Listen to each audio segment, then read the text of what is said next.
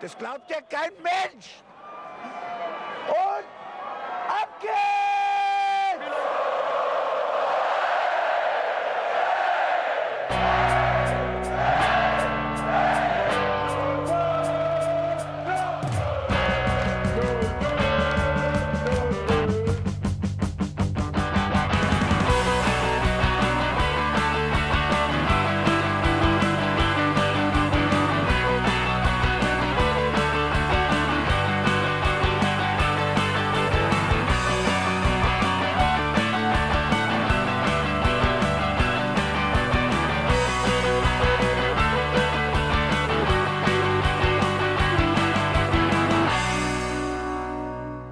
Hallo und herzlich willkommen zurück beim Hinterhof Sänger Talk. Wir sprechen heute über das Spiel gegen Hoffenheim, das da stattgefunden hat am Samstag. Heute haben wir, wie ihr Blitzmerker mit Sicherheit bemerkt habt, Montag. Aber wir haben ja alle Familien und machen das ehrenamtlich und die Feiertage zollen ihren Tribut. Deswegen frage ich jetzt einfach mal ganz nett in die Runde. Bene, hast du die Feiertage genutzt? Ja, ich bin fix und fertig. Ja, viel, viel Zeit mit der Familie verbracht, aber ansonsten sehr viel nichts. Ich habe tatsächlich mal äh, ordentlich äh, getrunken, was ich sehr lange nicht mehr getan habe. Wie die eifrigen Hörer bei uns ja wissen, ich trinke ja auch gerne alkoholfreies Bier in, in der Kurve und so. Nein, bei mir waren jetzt alle Schleusen offen. Ich warte quasi stündlich auf meine äh, Note von meiner Masterarbeit. Und äh, die äh, passive oder sagen wir mentale, aktive Verdrängung hat gut funktioniert, aber ich habe sie unterstützt. Das heißt, wir begrüßen dich heute hier zum Auskatern. Zum Auskatern mit Unterstützung, Käsekuchen, Bier, war, war wunderschön. Wie, wie heißt der Zustand? Angenüchtert. Das, das ist es. Ich bin angenüchtert. Ich bin erleuchtet, möchte man meinen. Ich habe tatsächlich an diesem Wochenende äh, ungeahnte Fähigkeiten entdeckt. Betrunken. Das sagen wir jetzt mal lieber nicht, aber ich war auch nicht ganz nüchtern. Ich, viele kennen den Zustand, sie konnten nicht zum Friseur gehen während der Quarantäne und mussten sich ein Haarschneide, Rasierer, Objekt, was auch immer kaufen. Was auch immer. Da wurden auch viele Dinge zweckentfremdet, sagen wir es mal so. Da wurden viele Bartrasierer zum Haare schneiden benutzt. Ist nicht dafür gemacht, Leute, nur mal so. Da gibt es separate Dinge. Ist ja auch egal. Und dann stand ich im Saturn und musste mir neuen kaufen und es gab nur noch die High-End-Sachen mit Nasenhaartrimmer und hasse das brauche ich alles nicht. Ich kann mir jetzt jede Öffnung rasieren, von denen ich nicht mal wusste, dass ich Öffnungen habe. Die Hörer sehen das ja nicht, aber ich glaube, der Herr Budde braucht schon einen Nasenhaarrasierer.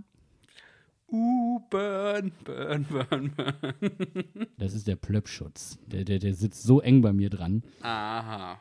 Mhm. Reden Sie weiter. Sie bringen sich nur in die Bredouille.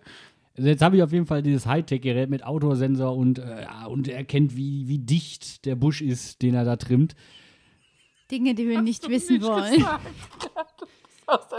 Und der, der verstärkt seine Motorleistung auf jeden Fall. Ich wollte dieses Ding nicht, es hat mich auch viel zu viel Geld gekostet. Und es hat 1000 Aufsätze. Auf jeden Fall kann man damit Bart und Kopf und Deckhaar und anderes Haar schneiden, trimmen, rasieren. jetzt nicht aufzählen, welche Arten von Haare es gibt. Okay, also du hast Haare geschnitten. Sehe ich das richtig? Haupthaar und Schamhaar. Um, um abzukürzen. Wie findest du meine Frisur, Berz? Jetzt mal kurz ganz gerade raus. Sag jetzt Sie nichts bisschen- Falsches. Sie sieht sehr gut aus. Aber sie ist kürzer als sonst. Ja, wesentlich. Denn ich habe mir stark motiviert, selbst die Haare geschnitten. Und es sieht gut, es ist gut geworden. Verdammt gut. Es sind fast keine Stufen da. Es ist so wild wie ich. Und dann habe ich gestern im angetüdelten Kopf den Kopf des Bruders meiner Freundin behandelt. Und das ist noch besser geworden. Sagt Der- ihr das auch? Ja. Er hat gar keine Stufen. Im Kopf. Im Haar. So, im Kopf, genau. Möchtest du uns von deinen Stufen im Kopf erzählen? Meine Stufen im Kopf, die sind ganz schön hoch. Also, da, Entschuldigung, ich bin raus. Du, du fällst regelmäßig intellektuell die Treppe hoch, habe ich das Gefühl. Ja. Ich setze es sehr hoch an und verkalkuliere mich dann dabei und es geht nicht gut aus, sagen wir es mal so. Und Familie befördert das Ganze, oder was bei dir? Die befeuert das, ja. Die lieben das. Guck mal, gleich fällt er wieder die Stufe hoch. Stufen und unsere Familie ist nicht so ein gutes Thema. Das, das hätte ich jetzt gerne erklärt. Nein. Nein. Es gibt gewisse Geheimnisse, die. Auf jeden Fall kann man, glaube ich, festhalten, dass wir Hörer haben, die nicht so viel intellektuelle Stufen hochfallen. Und deswegen haben wir für euch natürlich auch die Auflösung des Gewinnspiels. Denn wir haben natürlich vor dem Hoffenheim-Spiel, wie ihr natürlich alle wisst, äh, dazu aufgerufen, dass ihr uns die besten, nicht veröffentlichten Schlagzeilen zum Hoffenheim-Spiel schicken sollt. Und wir küren jetzt den Sieger des Gewinnspiels, der eine Thomas Tuchel-Biografie von Daniel Meuren gewinnt. Ich werde euch jetzt einfach mal vorlesen, was wir so an Einsendungen bekommen haben. Komplette Ko da geht's schon los. Das ist wie mit den Kindern, die Kichkerne. Komplette Koma-Kicker-Krise. Kann kritikresistenter Konstantini korrigieren? Alliterationen waren ein großer Trend bei diesen Schlagzeilen, Aber warum Konstantini? Konstantini? weil er mit, mit einem K anfängt. Ja, aber wa was hat das mit uns zu tun und mit Hoffenheim? Keine Ahnung. Gute Antwort. Aber trotzdem äh, ist schon eine lange Ach Alliteration. so, oder soll Kon Konstantini kommen für Bayer Genau, Lotzer? genau. So. So, Nein. kann korrigieren. Also ich finde das schon eine ziemlich lange, anspruchsvolle äh, Alliteration, die da sehr gekonnt umgesetzt wurde. Also bei Bauer sucht Frau hätten sie das schon nicht mehr hingekriegt. das ist richtig. Das Ja, ist eigentlich die also schaffen nur zwei. deutlich über Bildniveau, halten wir fest. Ich topp das Ganze und habe noch eine Alliteration für euch. Dann raus damit. Bayer-Lorzer Boykott. Braucht Baku besondere Begleitung? Bebu oder was? Oder Hack. Ach so, ach so, ja, ja, natürlich. Da sind wir schon fast beim Spiel, aber noch nicht ganz. Nein, nein, nein. Fast. Das ist auf jeden Fall auch aus der Kategorie Alliterationen. Dann, ja, das ist fast eine Alliteration. Einfach nicht raus. Wie, wie Paco einfach so jemand dabei hat, den immer in der Hand nimmt und die Linie langläuft. Komm, Riedle, komm, komm, komm. Noch ein Stückchen defensiver, mein Junge. Komm, komm. Ich sehe das eher so wie so Linien abklappern. So, das ist das Mittelfeld, die Mittelfeldlinie. und das ist der 16er. Hier, alles, was dahinter passiert, da darfst du nicht mehr so feste zutreten. Das ist der Innenverteidiger, dem darfst du nicht in die Parade fahren. Wie hieß noch mal bitte dieser, der, dieser ganz junge ähm, Trainer von den LA Rams? Von den LA Rams, das ist. Junge. Footballfragen muss ich vorbereitet werden. Das Was, worauf ist willst du denn hinaus? Der hat einen, Sean, Sean McVay. Sean McVay, so, der hat einen, der ihn an der Linie entlang führt und immer wegreißt, wenn der Schiedsrichter da Das ist. So, und so stelle ich mir jetzt jemanden vor, der hinter Baku steht, so, nein, Riedle, hier, hier, hier, Einfach so woanders zieht. am Lätzchen, zack. Wie so Kinderleinen. Ja.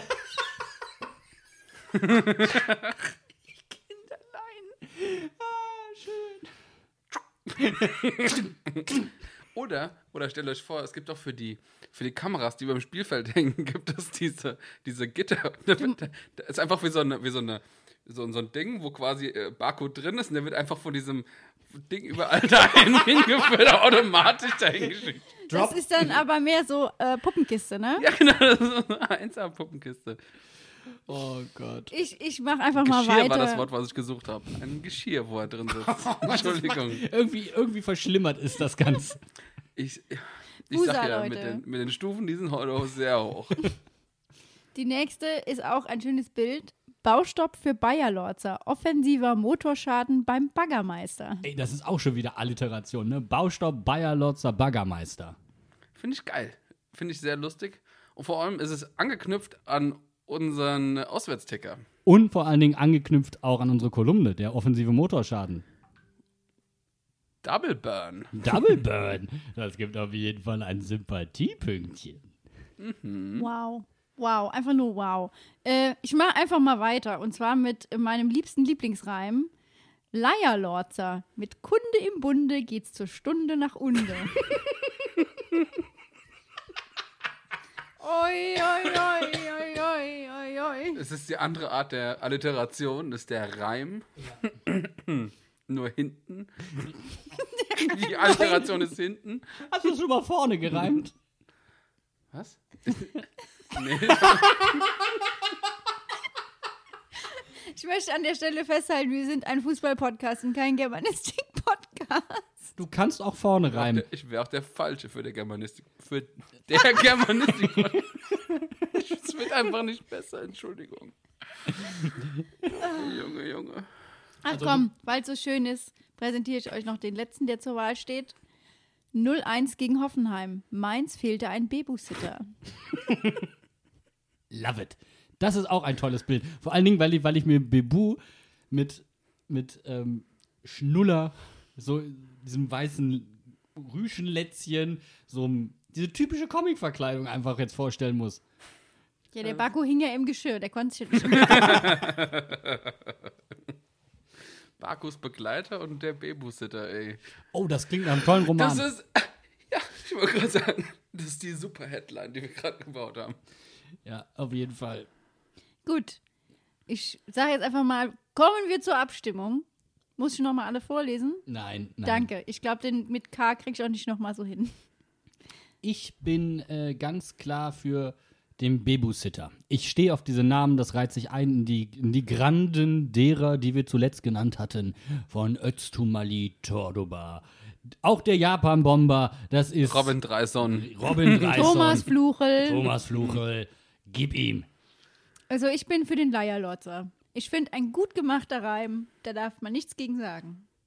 Wir reimen ja auch gerne in letzter Zeit beim Auswärtsticker. Habt ihr vielleicht gemerkt, vielleicht kommt da noch der ein oder andere Reim. Der Bene ist mal ins Lyriklabor gegangen, hab ich gehört. Das sogenannte Lyriklabor wieder, Alliteration. Und neuerdings reimt er vorne. Das wird was ganz Spannendes. Das ist werden experimentelle. Lyrik. Also, Das ist, jetzt, das ist jetzt fies von euch, dass ihr mich hier jedes Mal so reinreitet, ey. Kennst nee, du ich das? finde den an? auch gut. Ich sag's jetzt einfach, Entschuldigung, der Babysitter gefällt mir. Gut, dann hat der Babysitter gewonnen. Wir gratulieren dem Instagram-Handle RCOCGN. Wir melden uns bei dir und dann kannst du dir deinen Gewinn abholen. Nein, Quatsch. Du sagst uns Bescheid und wir sprechen drüber. Und Hätte ich- herzlichen Glückwunsch. hätte ich das Handle vorher gelesen, hätte er nicht den Titel bekommen. Das ist ja furchtbar. Ich mag so Handles nicht. Tja, zum Glück habe ich die Moderation hier und das Heft in der Hand und bin Vorsitzende dieses Podcasts. Ihr müsst mir alle gehorchen und mir, äh, ne, hier, ich mach, ich gehe voran und sag, wo es lang geht. Nächstes Mal kriegst du eine Flinkklatsche und kannst ihm einfach so den Finger hauen. Ruhe! Putschu! Also bei dir geht es aber schon in eine kritische Richtung, möchte ich anmerken, ja? Also Von der Gesichtsfarbe her, meinst du? nein, Geschirr, mal so schön auf die Finger klopfen, mhm, Käfig. Müssen wir dich mal auf die Couch legen, Bene? Geht das? Des einen freut, des anderen leid. Müssen wir nur kurz die Kabel tauschen, dann kann ich mich hier locker auf der Couch aufbauen. Das ist kein Problem. Nein, bitte nicht. So, ihr habt euch jetzt lang genug unser Gequatsche angehört. Wir kommen jetzt mal zu den ernsten Themen dieses Spieltages und das ist natürlich das Spiel Mainz gegen Hoffenheim in Mainz, also ein Heimspiel. Und ja, wir hatten natürlich wieder, es war wieder alles super toll und wir haben alle vom Fernseher gesessen und uns dieses Spiel angeguckt und hatten damit gerechnet, dass Mainz gegen Hoffenheim gewinnt. Und was war, denkste? Aber man muss ja ganz ehrlich sagen, ich, ich meine, gut, dass Mainz gegen Hoffenheim mal nicht gewinnt, ist kein Problem. Aber wie sie gespielt haben, das war doch also auf jeden Fall in der ersten Hälfte aller Ehren wert, fand ich. Ich war enttäuscht. Ich war enttäuscht. Maßlos enttäuscht. Viel zu wenig Tore für Hoffenheim gegen Mainz. Viel zu wenig Tore. Die Das Begegnung verspricht ja eigentlich immer irgendein Spektakel, aber das blieb irgendwie aus. In den letzten zehn Spielen im Schnitt über fünf Tore gefallen. Also, ich weiß nie, was da los war. Oder haben die das Spiel vertauscht? Ja. Es gab ja torreiche Spiele am Spieltag, da hat der, der, der Fußballgott hat einfach aus Versehen das Ergebnis falsch eingetragen. Ich fand so schön, die Zeit hat äh, getitelt, die war ja immer so eine Zusammenfassung des Spieltags. Und dann war so, ja, Schalke und Mainz spielten auch. Boah, das wird dem Spiel aber nicht gerecht. Es war gut anzugucken, es war unterhaltsam, es ging hin und her, Chancen hüben wie drüben und trotzdem muss ich sagen, unsere Mainzer waren besser und sie hätten den Sieg verdient gehabt. Allen voran fand ich, dass sie mit einer Mentalität auf den Platz gekommen sind, die schon überzeugend war, meiner Meinung nach. Also gerade in der ersten Hälfte hat das gut funktioniert. Endlich mal den Aussagen, die man unter der Woche getätigt hat, mal Taten folgen gelassen. Das fand ich sehr erfrischend. Vielleicht dürfen einfach zwischen den Spielen nicht so viele Tage liegen, dann kann man auch nicht so viel sagen. Danke. Clever, clever sein. Ich wollt's Einfach grad- nicht so viel sagen. Ich wollte es gerade sagen, denn es wurde nicht so viel gesagt zwischen den Spielen. Das war auch mal erfrischend. Und man hat einfach mal Taten sprechen lassen. Sehr angenehm. Und äh, mir persönlich ist äh, Baku positiv aufgefallen. Der hat ja ein bisschen von uns auch auf den Deckel bekommen. Zu Recht. Ja. Aber da gab es ein paar, die positiver aufgefallen sind. Äh, Baku ist positiv aufgefallen. Barrero. Barrero ist positiv aufgefallen. Wow, diese Standards. Ich weiß nicht, ob ich gerade jetzt schon wieder vorgreife, aber Alter, ich habe mich so gefreut über diese Absolut. Standards. Das war tatsächlich mal ansehnlich. Und dann in der PK nach dem Spiel von Achim zu hören, er bringt in der Halbzeit Brosinski, damit wir vernünftige Standards schießen, denkst du nur so, hat er das gesehen? Es war Hochverrat. Allerdings fand ich diese Aussage auch komplett schwachsinnig von Achim, weil Hoffenheim hat, das sagt er vorher auch noch, mit vier Innenverteidigern gespielt. Ich würde sagen, hoch und weit ist nicht das beste Stilmittel in dem Fall. Und wenn dann die Standards vorher schon so gefährlich waren wie von Barrero, dann verstehe ich nicht, warum ich diesen. Also, nein. Ich möchte gerne eine Petition starten. Vielleicht mache ich das heute Abend, morgen, irgendwann, dass Leandro Barrero ab jetzt immer unsere Ecken schießen darf. Die fand ich sehr gut. Die kamen perfekt. Die Leute standen im Strafraum teilweise nicht oder waren gut gedeckt oder ist ja alles schön und gut, aber wenigstens kamen die Ecken mal präzise dahin, wo sie hin sollten. Und scharf. Und Ja, nicht auf den ersten Pfosten. sehr erfrischend. Wie gesagt, Also halten wir fest, unser neuer Standardboy für die Standards, Leandro Barrero. wenigstens für die Ecken, weil Freistöße haben wir jetzt ja vielleicht auch jemanden, der die sehr scharf schießen kann. Lecco mio, Robin Quaison. Da hat er einen aus dem Fußgelenk geschüttelt. Der Typ, der den Pfosten aufgestellt hat, dem haben im Nachhinein die, noch die Hände gezittert. Wow. Ja, und nicht nur dem, Baumann ja auch, hätte er mit der Hand ein bisschen, also der hätte ja auch gut einfach abprallen können an ihm und reingehen können. Wenn er ein bisschen größeren Bobbes hätte, dann wäre das ausgegangen. Aber das steht doch so ein bisschen ähm, exemplarisch für dieses ganze Spiel. Es hat überall so ein Müh gefehlt. Und für alle, die jetzt fragen, was ein Müh ist, nimm mal Dreck in die Hand, verreib den zwischen den Fingern. Und das, was übrig ist, das ist ein Müh. So viel hat gefehlt. Jedes Mal. Und ich finde diese Szene, erst der Pfosten, dann knapp am Baumann vorbei. Shit. Aber eine Szene, wo auf jeden Fall kein Mühe gefehlt hat oder kein Mühe zu wenig war, das war tatsächlich der gehaltene Elfmeter von Flo Müller. Und da muss man einfach sagen, vielen, vielen Dank dafür, weil ganz ehrlich, der Elfmeter war, de- dass man den hält, ist schon aller Ehren wert, aber das wurde ja vorher einfach verbockt. Kam da Brümer zu spät, Buddy? Äh, Brümer kam auf jeden Fall zu spät. Lass, lass mich kurz noch anfügen. Flo Müller auch einer der Spieler, die auch positiv aufgefallen sind. Und Brümer ist dann derjenige, der in dem Spiel nicht gut aussah. Also ein paar Mal. Ja, und bei- dem Zweikampf, es war ein bisschen blöd, dass da auf Außen zwei Mann, vier Mainzer auskombinieren. Ja, shit happens, okay. Aber was, dann, dann ist das ein stinknormaler Zweikampf. Der Hoffenheimer wackelt einmal mit dem Bobbis und du hast das Gefühl, Brümer hat die Hüftgelenkigkeit von einem Gelenkbus und kommt nicht mehr mit. Und das sah schon sehr dilettantisch verteidigt aus. Ich habe mich super gewundert, warum äh, der überhaupt auf einmal durch war. Das war so, dann war der vorbei. Und wie du schon sagst, der sah etwas ungelenk aus. Vielleicht hat er sich vorm Spiel nicht richtig warm gemacht oder so, weil er hatte ja hinten raus auch nochmal eine andere Chance, die so war. Äh, Alte- äh, eine, eine, Entschuldigung, eine, Sache, eine Chance, die er quasi durch seine Fehlverhalten ermöglicht hat. Alte Kreisliga-Weisheit, mach dich nicht zu sehr warm, dann fehlt dir die Kondition im Nachhinein. Uff. Es könnte auf jeden Fall entweder sehr, sehr, viel zu viel oder viel zu wenig. Wer weiß. ja, definitiv. Aber Flo Müller war dann also, super, also auch, davor schon der Freistoß, den den Sko geschossen hat.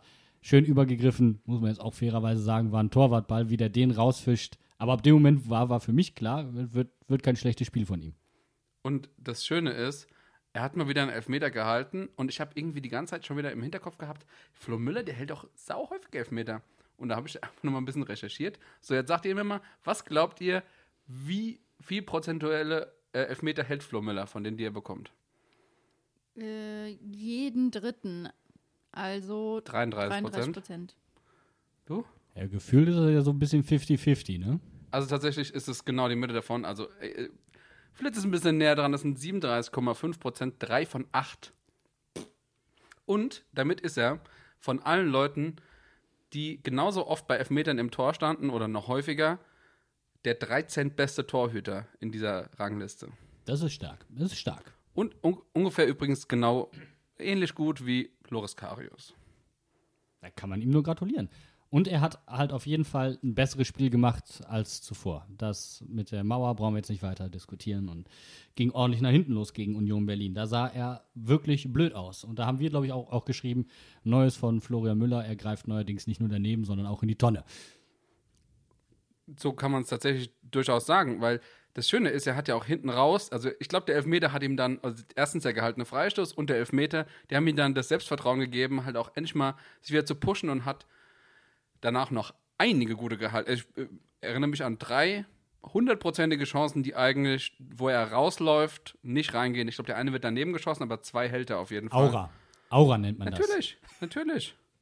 Wenn der Torwart auf dich zurennt und du schon Angst vor dem Torwart hast, dann ist die Chance, dass du den Ball reinmachst, nicht, wird nicht größer. Wobei ich hätte mehr Angst vor Robin Zentner, wenn ich ihm auf der Straße begegne, als vor Florian Müller. Aber jetzt, wo wir alle wissen, was Flo Müller für ein Elfmeter-Biest ist, vielleicht ist das ja auch woanders schon angekommen, nur nicht in diesem Podcast. Man muss ja auch sagen, Flo Müller war bei dem Elfmeter gegen Köln in der richtigen Ecke. Der war einfach nur wesentlich platzierter geschossen als der von, äh, wem war der? Keine Ahnung, ist auch egal. Irgendein random Hoffenheimer Spieler. Aber wenn wir jetzt schon bei Köln sind, dann, ähm, wenn ihr erlaubt, würde ich dann gerne zum Tor überleiten. Weil der Elfmeter, den hatten wir jetzt schon angesprochen, wie der, wie der entstanden ist. Zwischen Baku und Hack lief einer durch, auch wenn er aus dem Zentrum kam. Das Tor entsteht genauso zwischen Baku und Hack. Und das in Köln war es auch schon zwischen dem Innenverteidiger und Baku. Also das, diese Stelle ist nach wie vor nicht behoben. Ich kann dir nicht genau sagen, woran es liegt. Es kann sein, dass der Sechser da nicht gut genug absichert. Es kann sein, ich glaube, in dem Spiel war es verrückterweise ja halt auch so, weil, weil Brümer mehr im Zentrum stand, ähm, dass dann der, der Innenverteidiger von der anderen Seite, also Hack in dem Fall, ähm, die Aufgaben übernommen hat. Ob es da dann Abstimmungsprobleme sind, irgendwas stimmt da nicht, dass es immer wieder da passiert. Vielleicht liegt es auch daran, dass Baku vielleicht zu offensiv ist, aber kann ich mir eigentlich nicht vorstellen, er ist ja da eigentlich. Wobei ich also schon sagen muss, man kann für das Spiel festhalten, alle sind auf Zack, auch Hack. Der hat ein gutes Spiel gemacht. Aber wie gesagt, es sind dann diese kleinen Abstimmungsprobleme, die dann dazu führen, dass man einfach zweimal dieselbe Szene sieht. Und das ist einfach wie ein Hoffenheimer zwischen Hack und Baku durchläuft. Zweimal dieselbe Szene. Das, kann, das ist das, was, äh, was mir halt nicht so reingeht. Warum passiert das Gleiche zweimal gegen Leipzig? Es, das kann doch jetzt nicht so schwer zu trainieren sein. Na, in, mh, ein Defensiv ist ja nie so schwer zu trainieren, weil es äh, leichter zu trainieren, weil es festere Abläufe sind und klarere Aufgabenverteilung und offensiver, kreativer, etwas freier. Ich kann es dir nicht genau sagen und fehl, mir fehlt das Real Life, dass ich es äh, detailliert begründen könnte. Also ich glaube, wir sind uns einig, dass es eigentlich den beteiligten Spielern nicht an der an dem Spielvermögen so fehlt, sondern es, es sind wirklich, keine Ahnung, vielleicht reden die nicht miteinander, vielleicht sollten die mal ein Wochenende zusammen zelten gehen und mal einen drauf machen und dann verstehen die sich alle gut, aber irgendwas funktioniert da nicht. Genau das ist es. Aber äh, wir, müssen, wir können es ja da nicht abstreiten. Äh, Der Elfmeter war, war schon korrekt und was dann Bebu beim Tor macht, ist schon Schmackofatz. Ja. Das, ich habe es mir angesehen. Punkt. Mehr möchte ich dazu nicht sagen. Ich wünsche, unsere Spieler würden das auch so häufiger machen. Einfach so Haken schlagen und dann einfach die anderen Spieler stehen sich gegenseitig im Weg rum. Und Wobei es Barrero ja dann beim Gegner an der Eckfahne gemacht hat, außen. Drüber gelupft, an, dran vorbeigegangen. Hat er sich abgeguckt. Super. Also, äh, wir haben die Spieler dafür. Und es war in dem Moment einfach gut gemacht. Flo Müller, keine Chance, unten rechts flach rein. man kann auch tatsächlich von Hoffenheim nicht alle Konterchancen so verteidigen. Jeder weiß, dass Hoffenheim kontert und wenn wir so offensiv spielen, dass die dann halt vier, fünf Kontermöglichkeiten haben, die brandgefährlich sind, ist uns wohl allen bewusst und dass dann mal einer davon reingeht, das ist einfach nur Aber normal. eins müssen wir festhalten. Klar, also Hoffenheims Chancenverwertung war genauso schlecht wie unsere. Aber wir haben halt bei den richtig gefährlichen Situationen wie Elfmeter und Tor mitgeholfen. Das ist der entscheidende Unterschied. Wir helfen an den entscheidenden Stellen mit. Das heißt, es sind schon wir, die die Spiele verlieren, nicht der Gegner, der die Spiele gewinnt. Oder ist es der Schiedsrichter, der uns vielleicht einen Elfmeter verwehrt? Es ist ja eine Szene, die in den Zusammenfassungen gar nicht gezeigt wird. Deswegen frage ich jetzt einfach mal in die Runde. Wurde uns dieser Elfmeter verwehrt? Ja. Ich habe es beim ersten Mal, Entschuldigung, hab's beim ersten Mal ansehen gesehen und dachte so, oh, den kann man geben, muss man nicht. Und dann habe ich mir die Wiederholung angesehen. Und das Einzige, was dafür sprechen könnte, dass es nicht ein Elfmeter ist, dass Avonii ein bisschen früh einknickt. So, aber er war der einzige Spieler, der an den Ball konnte. Baumann kam von hinten und geht ihm einfach nur in die Beine. Und ganz ehrlich, das ist für mich ein glasklarer Elfmeter. Flitz, wie ist deine Meinung? Ich habe in dem Moment gedacht, der, klar, wenn Baumann da hingeht, dann äh, hat er eigentlich nichts zu suchen, ganz klar. Ähm, aber es, Avonie sieht auch unglücklich aus. Von daher finde ich, ist es legitim, den Elfmeter nicht zu geben. Auf der anderen Seite bin ich trotzdem der Meinung, Baumann hat da nichts zu suchen. Also aus meiner Perspektive mal, Baumann muss von seinem Torwarttrainer mal ordentlich auf die Finger kriegen mit der Fliegenklatsche, die du vorhin so an, angeteasert hast. Also warum er da hingeht, Avonii kann bei dem Schwung, den er da drauf hat, den Ball maximal noch stoppen, ja, und geradeaus weiterlaufen oder zum Einwurf klären oder in die Walachhalb pölen. Mehr Chancen hat er eigentlich nicht. Der war genau auf der Außenlinie quasi. Genau der auf der Außenlinie. Von da aus geht auch kein Torschuss mehr mit dem Gesicht nach da. Ist nicht möglich. Auch eine Ablage war nicht mehr wirklich möglich. Also warum geht er dahin? Und dann grätscht er auch noch. Er geht ja nicht mit den Händen oder so dahin oder stellt einfach nur zu. Er geht effektiv dahin. Und jetzt muss ich sagen, ja, Avonii knickt vorher ein, aber es kann nicht sein, dass ich, wenn ich drüber springe, kriege ich nichts. Wenn ich den Fuß dahin stelle, tritt er mir das Wadenbein weg. Es ist ein, ein Schutzfallen auf eine gewisse Art und Weise. Es sieht total blöd aus, gebe ich auch zu. Aber es ist ein glasklarer Elfmeter. Einfach Dummheit schützt vor Strafe nichts. Baumann hat da nichts zu suchen. So, aber ist es tatsächlich äh, vielleicht, dass er schon gefallen ist? Der Grund, dass der Videobeweis in dem Fall nicht gegriffen hat, dass er, weil er halt schon fällt, das eben keine glasklare Fehlentscheidung mehr ist, wenn der Schiedsrichter sagt, das war so? Ja, aber das ist es doch wieder. Das ist doch genau das Problem an dem ganzen Bums. Das, du, du sprichst doch doch genau an. Es ist jetzt, wir wissen, wir haben doch jetzt gerade ganz, ganz klar gesagt, wie diese Situation aussieht. Aber du findest immer ein Argument für etwas. Ob dafür oder dagegen. Und dann entstehen halt auch so bescheuerte Situationen wie mit äh, Boateng hechtet einen Ball aus der Ecke mit dem Ellenbogen und Mats Hummels dreht sich weg, kriegt das Ding, obwohl er die Hand am Körper hat, unterhalb des Kinns angeschossen. Dortmund kriegt keinen Elfmeter, obwohl es eine Verhinderung einer klaren Torchance war. Und Paderborn dagegen kriegt einen. Das sind so Sachen, du findest immer Argumente für und wieder. Ich würde den VAR weglassen. Dann finden wir doch mal für und wieder Argumente für das nicht gegebene Tor von Avonii. Weil das ist ja auch so eine Szene, wo die Frage ist, pfeift man das ab oder ist es ein reguläres Tor? Bene. Genau im Grunde wie bei der Elfmetersituation habe ich im ersten Moment gedacht, es ist ein klares Tor. Dann habe ich in der ersten Wiederholung gesehen, wie Onisivo in den Torwart fällt und dachte so, okay, gut, muss man nicht geben. Es war quasi richtig abgepfiffen und dann habe ich mir die zweite Wiederholung angeguckt und dann fängt man so ein bisschen an zu zweifeln. Ich finde, es ist eine Kann-Entscheidung. Also man kann sagen, Onisivo fällt tatsächlich in Baumann und behindert ihn dadurch eindeutig. Die Frage ist, wie Onisivo dazu kommt, dass er fällt. Und da stand halt noch ein äh, Spieler von Hoffenheim im Weg. Und der bringt quasi Onisivo dazu zu fallen und dann in Baumann zu landen. Hätte er gestanden, hätte ich gesagt, trotzdem in Ordnung. Weil Onisivo einfach blöd in den Rhein rennt. Aber er steht ja nicht. Er geht ja aktiv hin. Er geht aktiv nur in den Mann. Und Unisivo weicht ihm aus, kriegt noch einen ab, dreht sich und fällt mit dem Rücken voran. Was auch ein klares Indiz dafür ist, dass du berührt wurdest in den Torwart. Das, also, in, Entschuldigung, der Ball ging in den Rückraum. Was der Innenverteidiger in dem Moment da wollte, warum hat er da den Körperkontakt gesucht? Gab keinen Grund. Der Ball war schon gespielt. Der war schon im Rückraum. Das ist für mich ein reguläres Tor. Ein komplett reguläres Tor. Und warum Baumann sich dann, wenn jemand mit dem Rücken voranfällt, sich das Schienbein hält, ist mal eine ganz andere Nummer. das weiß nur der liebe Gott allein. Ich kann dir da keine Antwort drauf geben. Aber es ist ja auf jeden Fall klar, dass diese beiden Szenen nicht dafür entscheidend waren, dass wir verloren haben. Sage ich jetzt auch mal so. Also, das sind alles strittige Sachen, über die man sich unterhalten muss, aber mit Sicherheit nicht der Grund dafür, dass wir das Spiel verloren haben. Nein, mit Sicherheit nicht. Wir hatten genug Chancen. Aber es gab schon noch eine Szene, die für mich spielentscheidend war.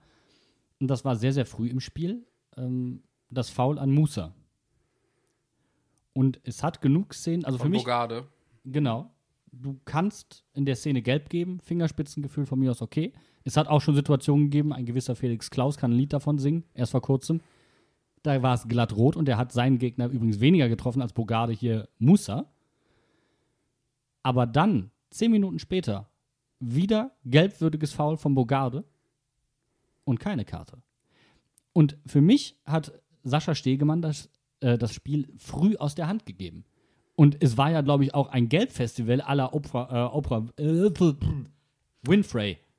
Du kriegst gelb und du kriegst gelb und du kriegst auch gelb. Wir kriegen alle Gelb. Jeder kriegt gelb. Also es war tatsächlich ein Rekord, die meisten gelben Karten in der ersten Halbzeit. Was Es war ein geteilter Rekord, aber es ist, ja, auf jeden Fall Es war so. auf jeden Fall ein Haufen voll Karten. Also das spricht aber eindeutig dafür, weil eigentlich äh, war das jetzt kein an sich ruppiges Spiel von der Ausgangslage her. Das hat der Schiedsrichter für mich mit befeuert. Also ich fand das schon ruppig, wie die Hoffenheimer unseren Jungs ab und zu auf die Füße getreten sind. Ja, aber die Frage ist, wie trete ich dann auf? Ja, auf den Fuß. wow. Also ich glaube, wir sind, wir sind uns einig, Stegemann hat in der, in der ersten Halbzeit äh, von, von den Karten her und von der Spielleitung her das Spiel aus der Hand gegeben. Und in der zweiten Halbzeit hat er dann zwar keine leichten, aber dafür schwerere Fehler gemacht. Also in der zweiten Halbzeit sind dann einfach weniger Karten verteilt worden. Das kann man auf jeden Fall festhalten. Aber was natürlich auch mit Sicherheit ein Auslöser war äh, für die vielen Wechsel in der Halbzeit, waren natürlich die vielen gelben Karten. Also ist einfache Mathematik, je weniger, äh, je mehr Spieler ich runternehme, die eine gelbe Karte haben, desto weniger ist das, desto kleiner ist das Risiko, dass einer fliegt. Und da muss ich ganz ehrlich sagen, Mainz hat ja in der Halbzeit drei äh, Wechsel vorgenommen, unter anderem mit Kunde und Soloy. Wir haben ja schon über Brosinski gesprochen. Okay, Nee, ich nee, nee, nee, nee, vertan. Soloy wurde nicht. Korrigiere äh, mich Onisivo bitte. kam rein. Äh, Ja. äh, nicht Sol Soloy kam erst in der zweiten Hälfte der. Ihr seht schon, es verschwimmt alles. Ich habe mich so sehr darüber aufgeregt, dass Soloy gespielt hat. Das hat mir alles vernebelt. Warte, es kam, es kam rein Brosi, es kam rein Onisivo und es kam rein. Gott, jetzt hänge ich gerade. Öztunali. Öztunali, ja, natürlich. so, Was wir gefordert haben auch noch. Gott. dann äh, korrigiere ich mich jetzt komplett. Dann hatten die Wechsel, über die ich mich aufgeregt habe, nichts mit der Halbzeit zu tun.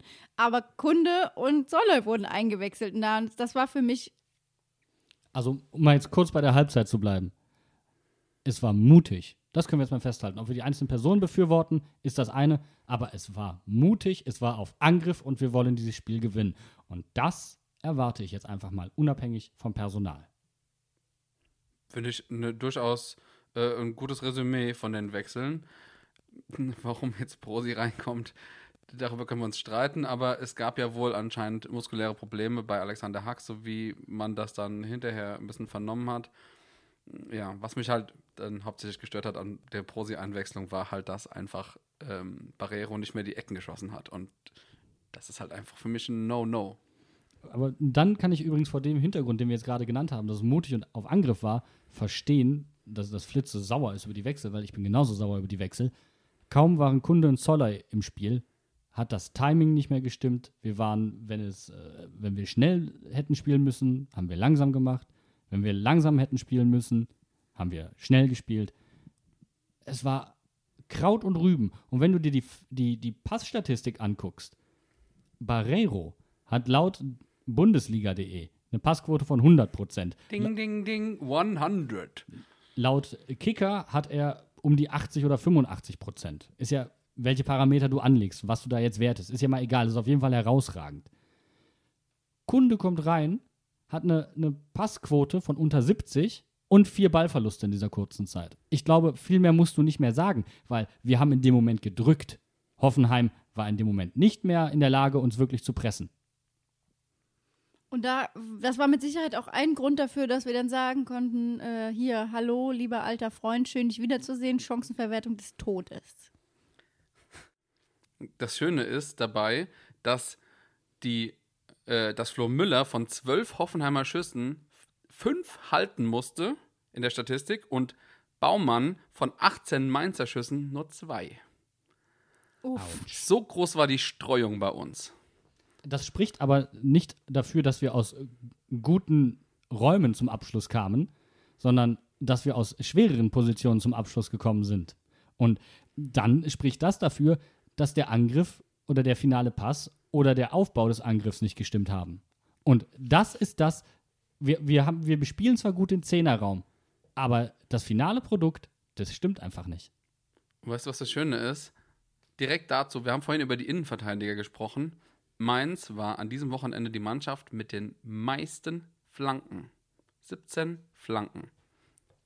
On top of the ganze Bundesliga. Und was hat es uns gebracht? Zerro. Genau. Und Flanken sind meistens, nicht immer, nicht immer, möchte ich ganz klar unterstreichen und dem würde ich jederzeit widersprechen und ich bin auch kein Feind von Flanken. Aber Flanken in dem Kontext sprechen für eine gewisse Form von Hilflosigkeit. Sie sind statistisch gesehen, haben sie eine geringere Erfolgschance. Und wenn ich doch da vier Innenverteidiger stehen habe, dann muss ich doch daran anders anknüpfen, das Ganze probieren anders zu lösen.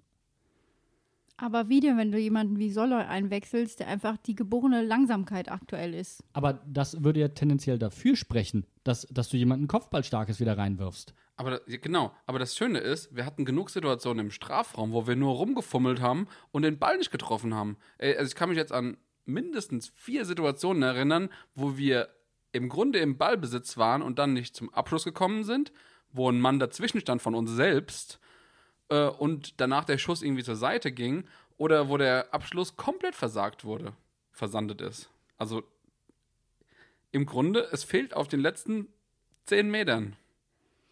Dann ist jetzt natürlich die Anschlussfrage, fehlt es uns auf den letzten zehn Metern in der Liga? Wir spielen am Samstag in Frankfurt. Baku ist wegen fünf gelben Karten gesperrt.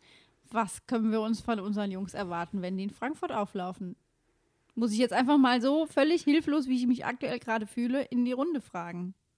Ja, Frankfurt hat jetzt gerade gewonnen. Die haben ihr Erfolgserlebnis gehabt. Ähm, ja, ich glaube, die spielen jetzt unter der Woche gegen Bremen, kann das sein? Das heißt, eventuell haben sie sogar das zweite Erfolgserlebnis. Hoffen wir mal, fingers crossed, dass das Spiel unentschieden ausgeht. Das wäre der ideale äh, Stand für uns. Ähm, ja, und im Grunde müssen wir gegen alles, Frankfurt alles raushauen, was wir haben. Also da darf kein Zurückhalten sein. Ich denke, es ist ein Spiel, was wir gewinnen können, aber es wird auf jeden Fall nicht einfacher. Spielen wir auswärts oder zu Hause? Wir spielen auswärts. Wir spielen auswärts. Ja, Das, das war ein Heimspiel jetzt. der, der Heimvorteil wäre natürlich zu schön gewesen in dem Fall. Aber wir sind doch auswärts stärker aktuell. Eigentlich kommt uns das ja zu Pass. Und, und tatsächlich unter Corona gibt es so wenige Heimsiege wie überhaupt noch nie, glaube ich. in Aber der es gibt die tolle. Statistik, dass Frankfurt noch nie in Mainz gewonnen hat. Das ist richtig. Und die meinte ich jetzt, ich meinte nicht den Heimvorteil. Deswegen, aber wenn, wenn wir so auftreten wie gegen Hoffenheim und im letzten Drittel konsequenter finalisieren, kann das gut werden. Aber wir dürfen halt auf keinen Fall wieder so Standardfehler machen oder Basic-Fehler. Was Hinteregger da offensiv momentan abreißt, ist à la Bonheur. so. Ja, also ich, aber de denkst du, denkst du, wir können gegen Frankfurt gewinnen? Ich denke, es ist möglich. Es ist überhaupt kein Problem. wenn die Mannschaft so spielt, ja, es wäre verdient gewesen, hier zu gewinnen. Es wäre verdient gewesen, hoch zu gewinnen sogar. Aber es fehlt das letzte Mühe. Und ich frage mich, warum die, vielleicht können wir das ja mal kurz ansprechen, warum fangen die jetzt damit an? Das frage ich mich auch. Warum nicht so gegen Union Berlin? Warum nicht so gegen Leipzig? Oder gegen Köln. Oder gegen Köln? Ist mir doch scheißegal, gegen wen. Spiel doch mal überhaupt gegen irgendwen so. Da brennt der Baum, da brennt die Hütte, egal ob da jemand drin ist oder nicht. Ja, vielleicht ist die Frage, ob das bisschen Mühe zum Halten der Liga fehlt. Ist es vielleicht, ist das jetzt mal eine ganz ehrliche Frage, weil das war ja online durchaus überall zu lesen, dass die Angst des Abstiegs umgeht in Mainz. Aber die Frage ist, ist es vielleicht noch zu früh? Ich meine, wir spielen noch gegen Frankfurt, Augsburg, Dortmund, Bremen und Leverkusen. Dortmund und Leverkusen wird mit Sicherheit kein Spaziergang und macht mit Sicherheit auch überhaupt keinen Spaß, sich das anzugucken. Reicht dann der Rest? Und es sind dann Spiele, wo wir punkten müssen. Also wenn wir gegen Bremen verlieren, tut mir leid, dann war's das. Erstmal positiv, wir haben nicht mehr das schlechteste Torverhältnis in der Liga. Danke, Bayern München. Das hat nämlich jetzt Fortuna Düsseldorf. Das ist auf jeden Fall ein nicht zu unterschätzender Faktor in der engen Kiste da unten. Aber wir spielen ja noch gegen Dortmund und Leverkusen. Aber da können wir jetzt auf unsere Abstiegskampferfahrungen und auf ein Debüt von Riedle Barco zurückblicken. Da hatten wir am Ende Dortmund und RB und wir haben beide gewonnen. Dass wir gegen RB in dieser Saison gewinnen, weil ist ja schon klar, dass das nicht Aber passiert. Leverkusen ist genau so eine Mannschaft, die man schlagen kann. Und da kommt es auf die letzten zwei Spieltage an, sage ich dir. Die letzten zwei Spieltage, wenn wir gegen Bremen daheim gewinnen, dann denke ich, werden wir nicht 17. Wir reden hier nämlich, das müssen wir auch mal sagen, wir reden hier vom direkten Abstieg. Wir reden hier nicht vom Relegationsplatz. Genau. Aber ganz generell, also ich finde, ich muss, das wird jetzt hart. Ich habe keine Angst vor dem Abstieg. Und warum ist der entscheidende Punkt? Weil wir es verdient hätten. Es tut weh, es ist ehrlich, wir hätten es verdient. Diese Mannschaft hätte es verdient, abzusteigen. So hart müssen wir mit uns selbst ins Gericht gehen. Ich glaube, die Frage ist ja auch, wenn wir die Klasse halten, was wird sich ändern? Weil so wie es aktuell ist, kann es nicht weitergehen. Ich denke, das sollte mittlerweile bei allen Beteiligten angekommen sein. Kapieren die das, wenn wir nicht absteigen? Die Frage muss man ja auch mal stellen. Also ich glaube, Ruven hat ja bei uns im Interview schon angekündigt, dass er was ändern wird, auch in den Verpflichtungen der Spieler, dass er anders scouten möchte. Ich glaube, da wird hart mit dem Rotstück an, äh, Rotstück. da wird mit dem Rotstift angesetzt im Kader. Ich glaube, da werden uns einige verlassen. Einen Aaron sehe ich nicht mehr allzu lange bei uns, wenn ich ganz ehrlich bin. Der hat sich wund gelegen im 16er. Das ist ein Trauerspiel. Was der uns helfen hätte können, auf der linken Seite statt Brosi in dem Spiel, dann hätten wir nämlich mal eine gescheite Seite gehabt im Vergleich, also auf der anderen Seite zu Baku, der sehr viele Flanken gemacht hat und super viel offensiv gemacht hat und auch Torschüsse hatte und alles. Das ist genauso einer tatsächlich, den ich nicht mehr bei uns sehe. Aber wir müssen aufhören, auch äh, Spieler zu vergraulen, die auch den Unterschied machen können. Ja, ist richtig. Tut mir leid, Leute, wir haben diesen Fehler bei Yunus Mali gemacht. Leute haben das nicht gesehen. Wir machen es wieder. Ja, Levin Öztunali, sage ich nur. Der Junge hat, als er gespielt hat in dieser Saison, starke Leistungen gebracht, starke Tore gemacht, wie gegen Köln. Das reicht nicht. Das reicht nicht. Nein, reicht nicht. Alter, ich verstehe manchen nicht mehr. Ich muss es auch nicht verstehen. Der hängt sich rein, der arbeitet. Alles gut. Mehr erwarte ich momentan nicht. Mehr geht im Moment nicht. Also ich denke, das, was wir von der Mannschaft auf jeden Fall äh, verlangen können in den letzten Spielen, ist der klassische Satz, wenn du Pupu hast, Feuer los. Also alles, was du hast, wird in die Waagschale geworfen. Wow. Und wenn es auch nur ein bisschen weniger ist, wird es nicht reichen. Ich glaube, da können wir uns auch drauf einigen.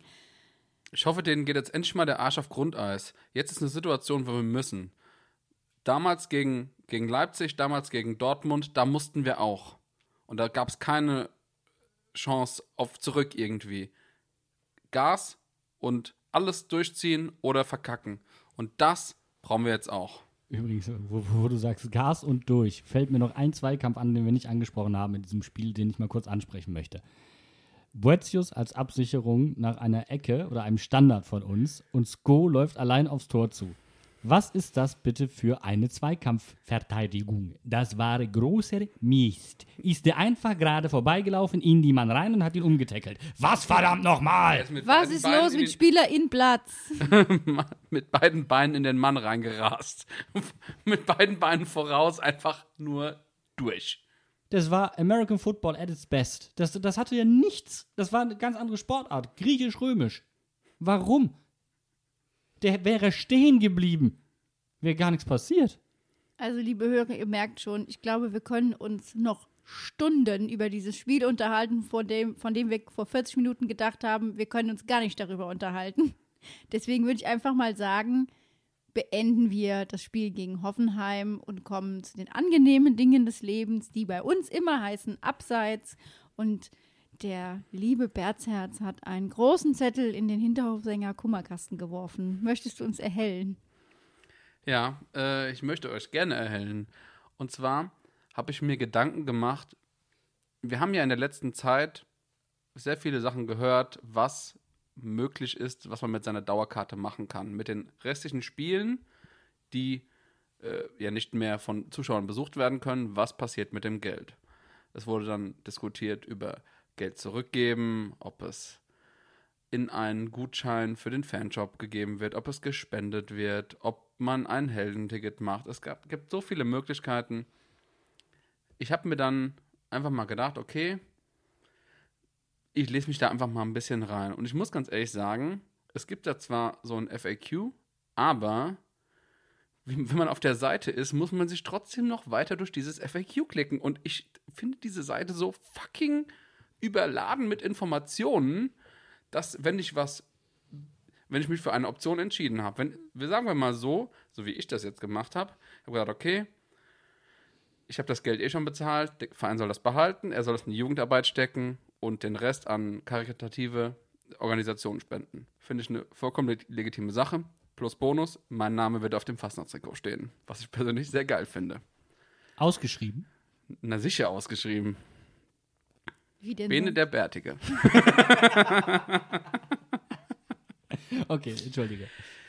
Und ich habe, da muss man für jedes Spiel einzeln sagen, was man mit diesem Geld macht, ob man das spenden will, wie man das da macht. Und für die Heldentickets gibt es eine ganz eigene Seite, und wie man, wenn man das auszahlen will.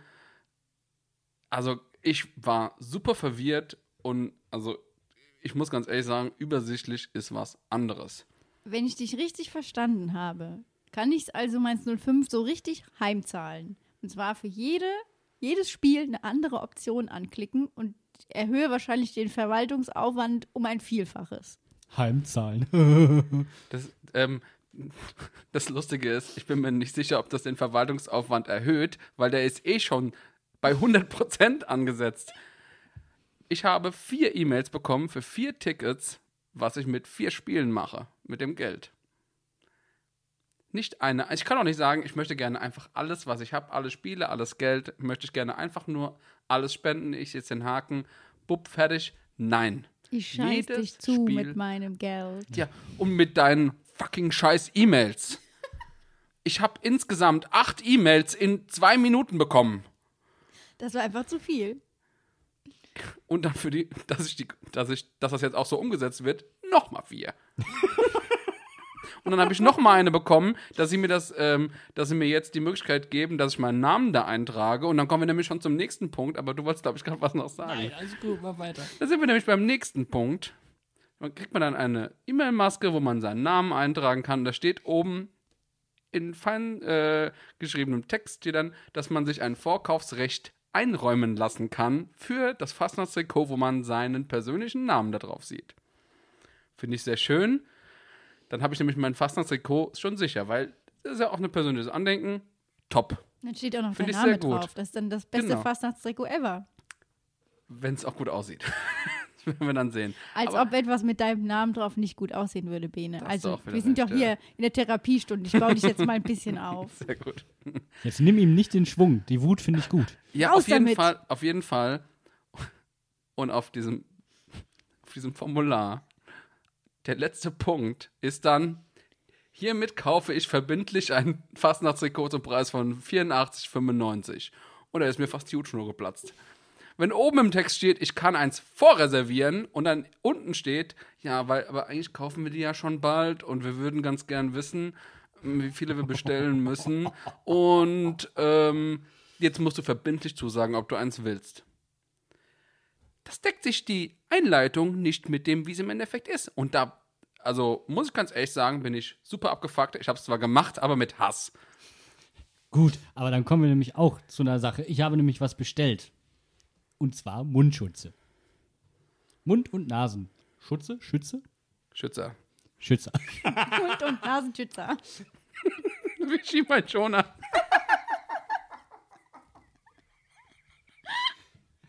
Ich habe sie auf jeden Fall bestellt. Da stand, sie kämen Mitte des nächsten Monats. Die Mitte des nächsten Monats war eine Woche alt, also schon wieder vorbei. Nee, tut uns leid, kommt doch später. Auch der nächste Tag kam und ging und die Kalenderblätter fielen ab. Wie die Blätter im Herbst, möchtest du damit sagen? Nein, nein, nein, da bin ich noch nicht. Da kommen wir noch hin. Alter. Und schließlich kam die E-Mail, tut uns leid, geht nicht, äh, äh, da sind äh, Probleme mit dem Hersteller, der muss da was, wir wollen natürlich, dass das vernünftig funktioniert und alles, wir bitten um dein Verständnis. Kriegst einen Gutschein. 19,05 Euro. Wenn das mit den Lockerungen so weitergeht, brauche ich den Scheiß aber bald nicht mehr. Jan, du brauchst immer einen Mund- und Nasenschützer. Wenn ich das Ding im Stadion anziehe, fischen die mich raus. Vermummung. Genau. Und das zu guter Recht. Aber ich finde es ja äh, positiv, dass du glaubst, dass du in nächster Zeit ins Stadion kommst. Nein, Ba- äh, München hat doch jetzt schon wieder gesagt, 12.000 Leute könnten wir so ins Stadion setzen. wo, wo man gerade rausgefunden hat, dass maßgeblich für die Ausbreitung des Coronavirus so, sogenannte Superspreading-Events verantwortlich waren, also Großveranstaltungen. Dann kommen mir die ersten Politiker mit, vielleicht können wir ja den bald mal mit reduzierten Zuschauern hier Geisterspiele und so. Sag mal, hast du das Flöten nicht gehört oder was ist mit dir? Aber hey, es, die Frankfurter Buchmesse wird im Herbst stattfinden. Das heißt, die Stadt Frankfurt hat offensichtlich ein funktionierendes Konzept, was Großveranstaltungen betrifft. Das heißt, die Eintracht spielt halt auch wieder mit Zuschauern. Ist mir egal. wir stand eine Person. Und insgesamt 15 Zuschauer. Aber wehe, da hält, hält einer ein Pro beleidig wehe, da hält einer ein beleidigendes Plakat hoch. Dann ist der ganze Bums vorbei. Aber jetzt sind wir gerade bei Mund- und Nasenschutz und ich kann es nicht verstehen. Klar, du kannst Lieferprobleme haben, aber dass du diesen Termin zweimal, oder ich weiß, vielleicht war es auch schon dreimal, korrigieren musst. Ich sage jetzt mal was ganz Böses. Vielleicht braucht man Dural für die Mannschaft. Nee. Ja, aber das ist doch dann, äh, wenn ich schon von vornherein irgendwie, dann hat man doch ein grobes Gefühl bei dem Hersteller, hm, das kann ich einhalten oder da ist die Nachfrage groß oder nicht so groß. Irgendwas scheint da nicht zu funktionieren. Die Mannschaft hat ja welche oder sind die selbst geschneidert? Vielleicht näht der Kuni in seiner Freizeit. Das war sein Pandemieprojekt. Du kriegst einen Mundschutz und du kriegst einen Mundschutz. Und einmal pro Tag waschen. Das rennt aber genauso. Es wird persönlich abgeliefert, dann guckt er dich an und sagt, und einmal pro Tag waschen. Er macht so einen Eddingstrich rein, ob der gewaschen wurde, wenn der Strich weg ist. das ist sauber. Wir müssen aber auch sagen, dass heute eine Meldung kam, die ich persönlich nicht mehr witzig fand. Ich fand das Engagement vieler Spieler, auch von uns auf Social Media zum Beispiel, die sich bekannt haben ähm, zu Justice for George Floyd, extrem wichtig. Und ich finde es immer erfrischend, wenn die scheinbar unpolitischen Sportler auf einmal ein klares Statement beziehen und für etwas stehen. Damit bist du quasi schon bei meinem Punkt für den Hinterhofsänger Kummerkasten, weil das tatsächlich was ist, was mich in den letzten zwei Tagen sehr beschäftigt hat und wo ich im Nachhinein auch sage, dass ich von Sancho und Hakimi und Tyram McKenny? McKin, sorry, ähm, genau, dass ich das nicht nur verstehen kann, sondern dass es genau richtig ist, weil wir sind, man, wir kommen immer wieder an den Punkt, wo man sich fragt, wie politisch darf Sport und Sportler sein? Und das sind ja auch so Fragen, die dann zum Beispiel Katar betreffen oder so. Ne? Also es hat ja eine riesige Dimension. Aber es geht hier einfach, es, der Gesellschaft geht der Arsch gerade auf Grundeis. Es fliegt uns alles um die Ohren. Und dass der DFB ernsthaft sagt, er erwägt zu überprüfen, ob das nicht rechtens war und Sancho kriegt dann gelb vom DFB. Nein, nein, nein, sie erwägen es nicht, sie tun es. Sie haben ein Verfahren eingeleitet. Ja, ja. Und jetzt kann, kannst du sagen, dass Sancho noch Geld bekommt, ist ein bisschen arg strenge Regelauslegung. Aber was der DFB da macht, der kann sich sein scheiß Marketingkonzept, sein Zusammen- und sein DFB-Logo und Regenbogenfarben, aber sowas von möhrentief dahin tun, wo die Sonne definitiv nicht hinkommt. Hashtag say no to racism. Hashtag ZM, um den DFB zu zitieren. Entschuldigung, das ist doch verlogen bis zum Dort hinaus. Und ich finde es gut, wir haben dann nämlich mal bei Mainz 05 nachgefragt, äh, Leute, wie sieht's denn aus? Und Mainz 05 hat uns gegenüber ganz klar Stellung bezogen. Und ich zitiere mal kurz, was Mainz 05 uns mitgeteilt hat. Haltung gegen Gewalt und Rassismus zu zeigen, stärkt die Werte, die auch wir teilen. Keine Regel kann stärker sein als diese Botschaft.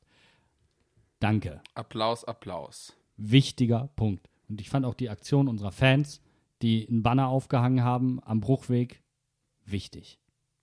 Man muss ja tatsächlich auch mal dazu sagen, dass es aktuell immer mehr Stimmen gibt.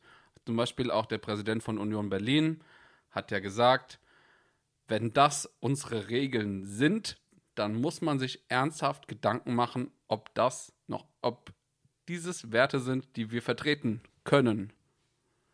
Und das ist im Grunde ganz klar, wenn der DFB so einen Scheiß durchzieht, ganz ehrlich, dann muss es aber echt rappeln in der Kiste und zwar von den ganzen Bundesverbänden und von den Erstligavereinen, Zweitligavereinen, Drittligavereinen, von allen. Und die sollen mir doch bitte nicht mit, nicht mit politischer Botschaft kommen. Als ein gewisser Dietmar Hopp ein bisschen angezickt wurde von der Seite, war es auf einmal okay, Spieler zu instrumentalisieren und ein Spiel abzubrechen. Als Spieler rassistisch beleidigt worden sind. Nix. Wollt ihr mich jetzt flachsen? Das ist doch genauso ein politisches Statement gewesen. Da haben wir ja auch in, schon mal in dem Podcast lange und ausführlich drüber diskutiert, weil uns das ja genauso aufgeregt hat. Und jetzt sind wir einfach an einem Punkt, wo wir sagen, wir sind Mainz 05-Fans, auch weil wir diese Werte, und das hat ja der Verein auch gezeigt, welche Werte das eben sind. Wir stehen da zu 100 Prozent hinter. Und ganz ehrlich, da gibt es auch keine, kein, keine zwei Meinungen. Das ist einfach da ist jeder in der Verantwortung. Da kann sich keiner rausziehen. Beim DFB tragen die alten weißen Herren alle die Dackelkrawatte ein bisschen zu eng, habe ich das Gefühl. Die brauchen ein bisschen Luft da oben an die Fontanelle. Also ich kann mich auch gar nicht, ich kann das gar nicht in Worte fassen, wie sehr ich mich da aufrege drüber, weil mich das einfach nicht nur schockt, das ist so ein Idiotie, das zeugt so sehr von Dummheit. Tut mir leid, das kann ich auch gar nicht anders formulieren. Ich muss ganz ehrlich sagen, ich mir sind fast die Augen aus dem Kopf gefallen, als ich das gelesen habe. Das kam mir dann überall als Push-Benachrichtigung vom Kicker und ähm, was auch immer. Ey, ich dachte, ich höre nicht richtig. Das kann doch nicht sein. Als deutscher Nationalspieler mit schwarzer Hautfarbe würde ich sagen, spielt euren Scheiß doch mal alleine. Seid ihr noch ganz wacker? Könnte ich jeden verstehen, der das tut und ich würde es begrüßen. Es ist einfach eine Sauerei. Es ist eigentlich egal, welche Hautfarbe der Spieler hat. Das ist einfach, da, da gibt es keine zwei ja, Meinungen. Vollkommen recht. Sorry, also da ist je, ich sag's nochmal, da ist jeder in der Verantwortung. Und dann da so drauf zu gehen und zu sagen, hier, das wird überprüft und wir leiten ein Verfahren ein.